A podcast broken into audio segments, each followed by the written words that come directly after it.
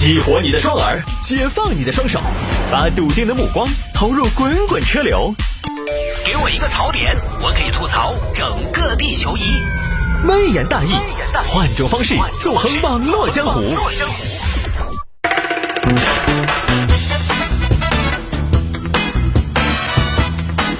来，欢迎各位继续回到今天的微言大义。来，我们来看这个：孙女儿不带男朋友来，奶奶不做手术。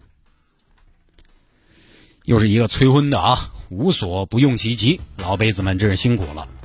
人民日报最近报道的，国庆啊，这儿过去呢也才一周多的时间，国庆很多朋友回家，可能年轻点儿的朋友呢遇又遇到老辈子的各种关心了。哎，没带男朋友回来啊？没有，咋还没得男朋友了？你年龄也不小了哦。哎呀，工作为重嘛，忙忙啥子忙？你姑娘家家的，哎，学的好嘛？不如嫁的好吗？哎呀，谢奶奶，我要当个独立女性，当啥子独立女性？你个短命女子！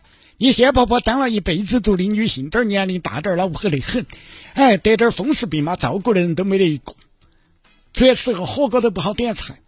哎，说起我这儿有个小谢，是你王叔叔的儿子，在银行工作，人家屋头妈老儿都是公务员，好久见一下嘛。他后天就回来了，给你们约到良木园嘛，环境又好，灯光也昏暗，有催婚的，还有问东问西的啊。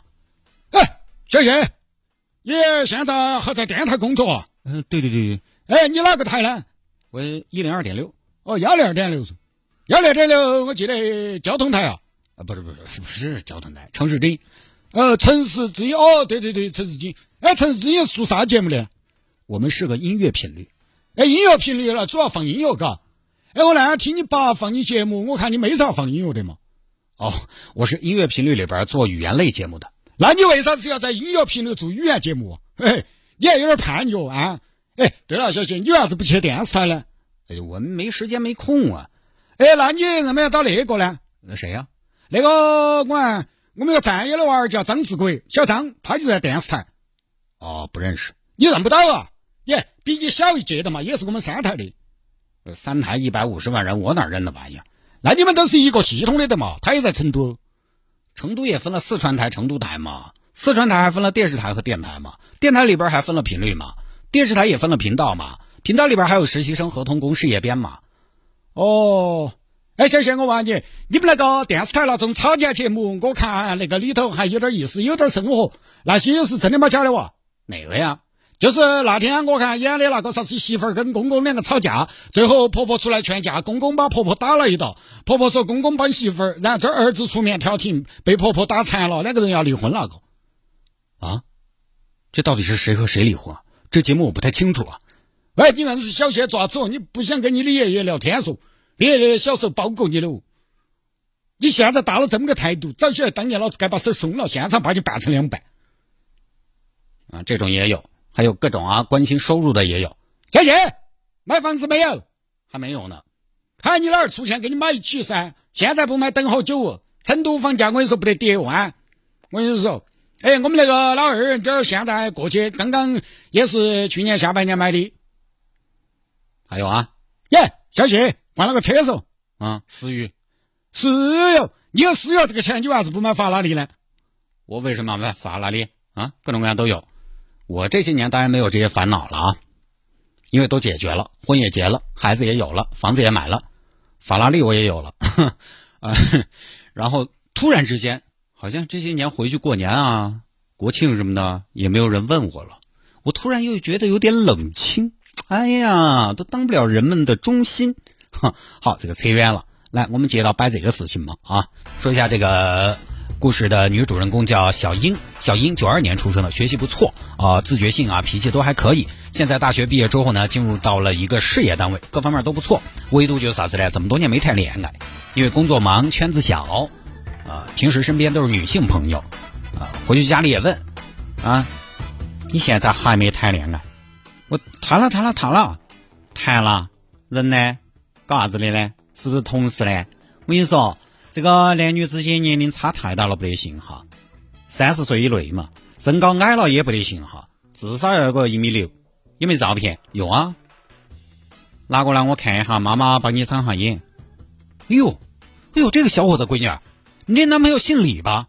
呃，对呀，是不是姓李？明宪，啊，妈，你认识啊？我怎么能不认识呢？你咋认识嘞？我能不认识吗？现男友现男友吗？这不过是你男友，也是我男友。你少糊弄我，闺女儿。好，后来小英实在没办法，呃，只有说自己有男朋友。男朋友呢，这边妈又说带回来，啊，又解释拖。妈，现在八字都还没一撇呢，带回来万一没成，不是给你们丢脸吗？我我到时候跟他稳定点，我就带回来呗。好嘛好嘛，不要让妈妈等太久哈，这么大嘛要懂事嘛哈。女人嘛要有个女人的样子嘛。哎，男大当婚嘛，女大当嫁嘛，你心头有点数哈。过段时间啊，妈，我五一回来啊，可以啊，把男朋友带回来噻。呃，他不行，他得加班。五一节加啥子班嘞？劳动者的节日不加还要加班啊？不行，妈。这个我男朋友是他们单位的这个重点培养人才，哦，重点培养啊，哦，好嘛好嘛，那没得事，事业为重啊。啊这儿啊，喂，呀女儿，这七月半你得不得回来给你外婆烧点纸呢？好的，呃，把你们男朋友也喊到哈。啊，哎呀妈，我男朋友，我男朋友在七月半晚上加班，七月半晚上加班。哦，你男朋友卖香辣之前要收公墓的嘛，要加班。不是妈，他这个他在城管，他要去阻止那些乱烧纸的，反正就推三阻四的啊。结果呢，今年国庆前一周，小英的爸妈派出了终极武器，也是跟奶奶商量好的。小英的爸妈带着奶奶到了小英上班的地方，然后住进了医院。奶奶，奶奶，你怎么了？哎，你奶奶心脏不好，心脏，哎呦，心脏可是大问题呀！咋咋不是？确实大问题。那奶奶，你心脏要干嘛呀？哎，奶奶的心脏要搭个桥。哎呀，奶奶你好好休息啊，养足了精神，为手术做准备。哎，奶奶，对了，你什么时候做手术啊？哎，说的是九月二十八号。哦，那快了。啊，这边奶奶发难了啊！来，小英，你过来。哎，来这儿坐，坐到奶奶身边来。小英，我跟你说，这盘我来做手术，我当然要做。那不然呢？奶奶，你专门过来做手术的，你不做？但是我跟你说，孙女儿，我做手术我有个条件。奶奶做手术要什么条件啊？医生说你有条件就有条件。那再说你担心什么条件呢？咱家条件也不差啊，我也上班了，也自己能养活自己，收入还不低，费用都交了，你放心。